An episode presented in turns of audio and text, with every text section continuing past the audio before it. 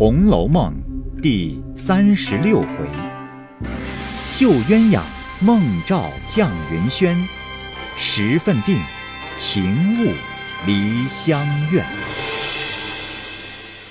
下半部分，宝钗只顾看活计，便不留心，一蹲身，刚刚的也坐在袭人方才坐的所在。因又见那活计实在可爱，不由得拿起针来，替他带刺。不想，林黛玉因遇见史湘云，约他来与袭人道喜，二人来至院中，见静悄悄的，湘云便转身先到厢房里去找袭人，林黛玉却来至窗外，隔着纱窗往里一看，只见。宝玉穿着银红纱衫子，随便睡着在床上。宝钗坐在身旁做针线，旁边放着银肘子。林黛玉见了这个景儿，连忙把身子一藏，手握着嘴不敢笑出来，招手叫湘云。湘云一见她这般景况，只当有什么新闻，忙也来一看。也要笑时，忽然想起宝钗素日待他厚道，便忙掩住口。知道林黛玉不让人，怕她言语之中取笑，便忙拉过她来道：“哎，走吧，我想起袭人来，她说午间要到池子里去洗衣裳，嗯，想必去了，咱们那里找她去。”林黛玉心下明白。冷笑了两声，只得随他走了。这里，宝钗只刚做了两三个花瓣，忽见宝玉在梦中喊骂说：“和尚道士的话如何信得？什么是金玉姻缘？我偏说是木氏姻缘。”宝钗听了这话，不觉怔了。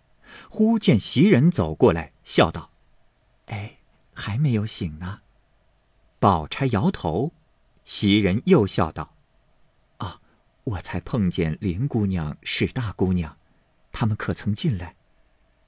宝钗道：“嗯，没见他们进来。”因向袭人笑道：“哎，他们没告诉你什么话？”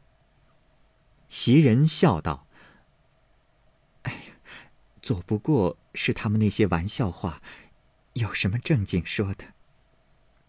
袭人笑道：“他们说的可不是玩话，我正要告诉你呢，你又忙忙的出去了。”一句话未完，只见凤姐儿打发人来叫袭人。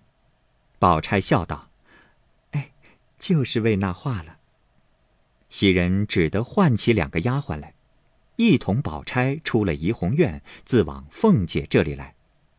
果然是告诉他这话，又叫他与王夫人磕头，且不必去见贾母，倒把袭人不好意思的。见过王夫人，急忙回来，宝玉已醒了，问起缘故，袭人且含糊答应。至夜间人静，袭人方告诉。宝玉喜不自禁，又向他笑道：“呵呵呵。”我可看你回家去不去了？那一回往家里走了一趟，回来就说你哥哥要赎你，又说在这里没着落，终究算什么？说了那么些无情无义的生分话唬我。从今以后，我可看谁来敢叫你去？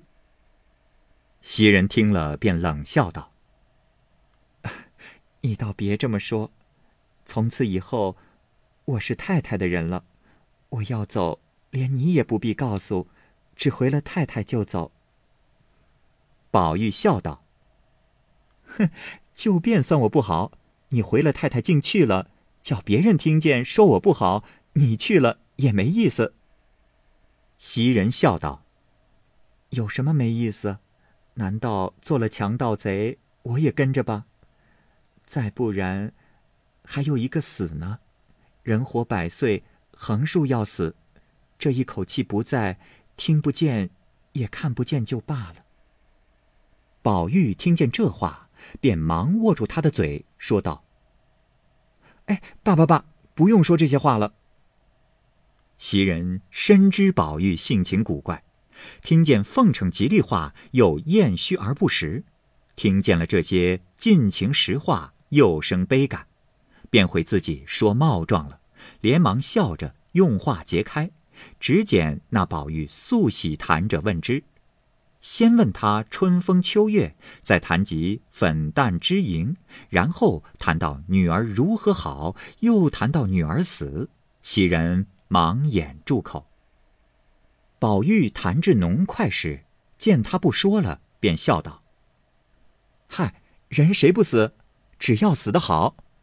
那些个须眉浊物，只知道文死谏，武战死，这二死是大丈夫死名死节。”竟何如不死的好？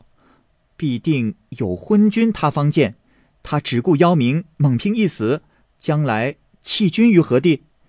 必定有刀兵他方战，猛拼一死，他只顾图汗马之名，将来弃国于何地？所以，这皆非正死。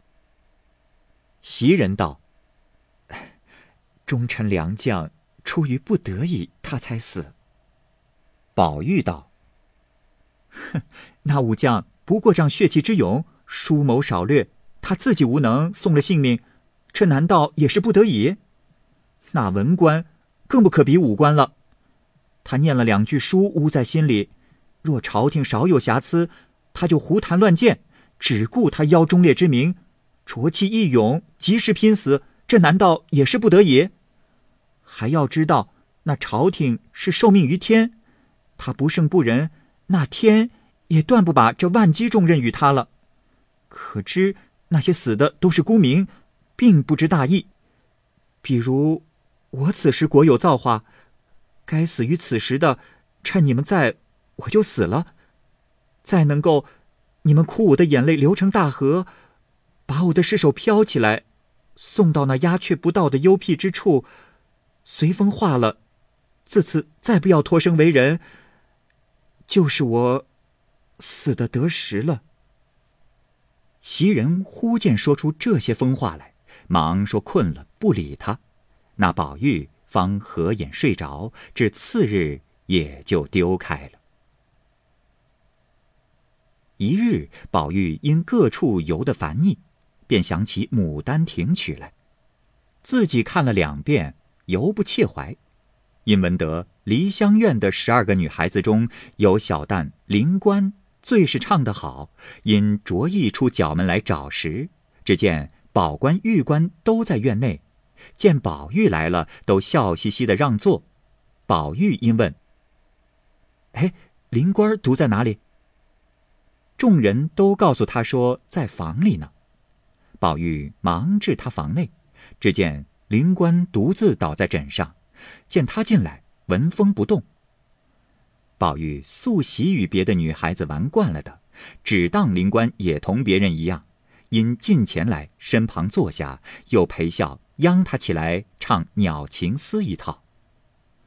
不想灵官见他坐下，忙抬身起来躲避，正色说道：“嗓子哑了，前儿娘娘传进我们去，我还没有唱呢。”宝玉见他正坐了，再仔细一看，原来就是那日蔷薇花下画“强”字那一个。又见如此景况，从来未经过这番被人气焰，自己便讪讪的红了脸，只得出来了。宝官等不解何故，因问其所以，宝玉便说了，遂出来。宝官便说道：“哎，只略等一等。”强二爷来了，叫他唱，是必唱的。宝玉听了，心下纳闷，因问：“哎，强哥哪儿去了？”宝官道：“嗯，才出去了，一定是灵官要什么，他去变弄去了。”宝玉听了，以为奇特，少占片时，果见贾强从外头来了，手里又提着个雀笼子，上面。扎着个小戏台，并一个雀儿，悻悻偷偷的往里走着找灵官见了宝玉，只得站住。宝玉问他：“哎，是个什么雀儿？会衔旗串戏台？”贾强笑道：“啊，是个玉顶金豆。”宝玉道：“多少钱买的？”贾强道：“一两八钱银子。”一面说，一面让宝玉坐，自己往灵官房里来。宝玉此刻把听曲子的心都没了，且要看他和灵官是怎样。只见贾强进去笑道：“哎，你起来，瞧这个玩意儿。”灵官起身问是什么，贾强道：“喏，买了个趣儿，你玩，省得天天闷闷的无个开心。哎，我先玩给你看。”说着，便拿些谷子哄那个雀儿在戏台上乱窜。显鬼脸奇志。众女孩都笑道有趣，独灵官冷笑了两声，赌气仍睡去了。贾强还只管陪笑，问他好不好。灵官道：“哼，你们家把好好的人弄了来，关在这牢坑里学这个牢石子还不算，你这会子又弄个雀儿来，也偏生干这个。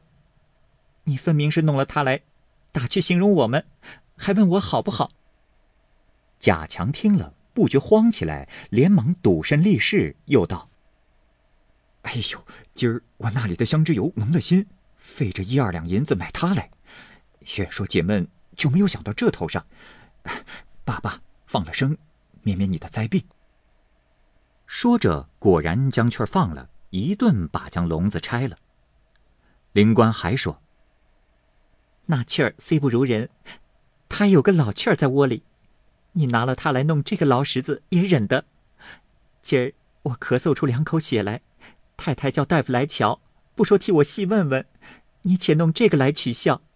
偏生我这没人管没人理的，又偏病。说着又哭起来。贾强忙道：“哦，昨晚上我问了大夫，他说不相干。他说吃两剂药后再瞧。”谁知今儿又吐了，啊！我这会子请他去。说着便要请去，灵官又叫：“哎，站住！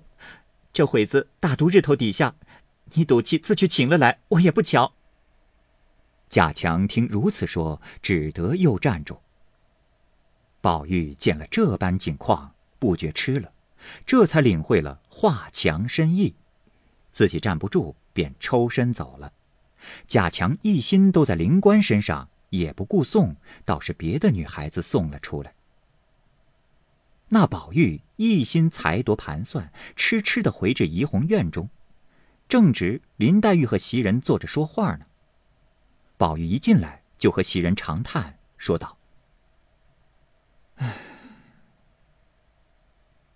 我昨晚上的话，竟说错了。”怪道老爷说我是管窥离侧。昨夜说你们的眼泪担葬我，这就错了。我竟不能全得了。从此后，只是个人各得眼泪罢了。袭人昨夜不过是些玩话，已经忘了，不想宝玉今又提起来，便笑道：“这，你可真真有些疯了。”宝玉默默不对。自此深悟人生情缘各有分定，只是每每暗伤，不知将来葬我洒泪者为谁？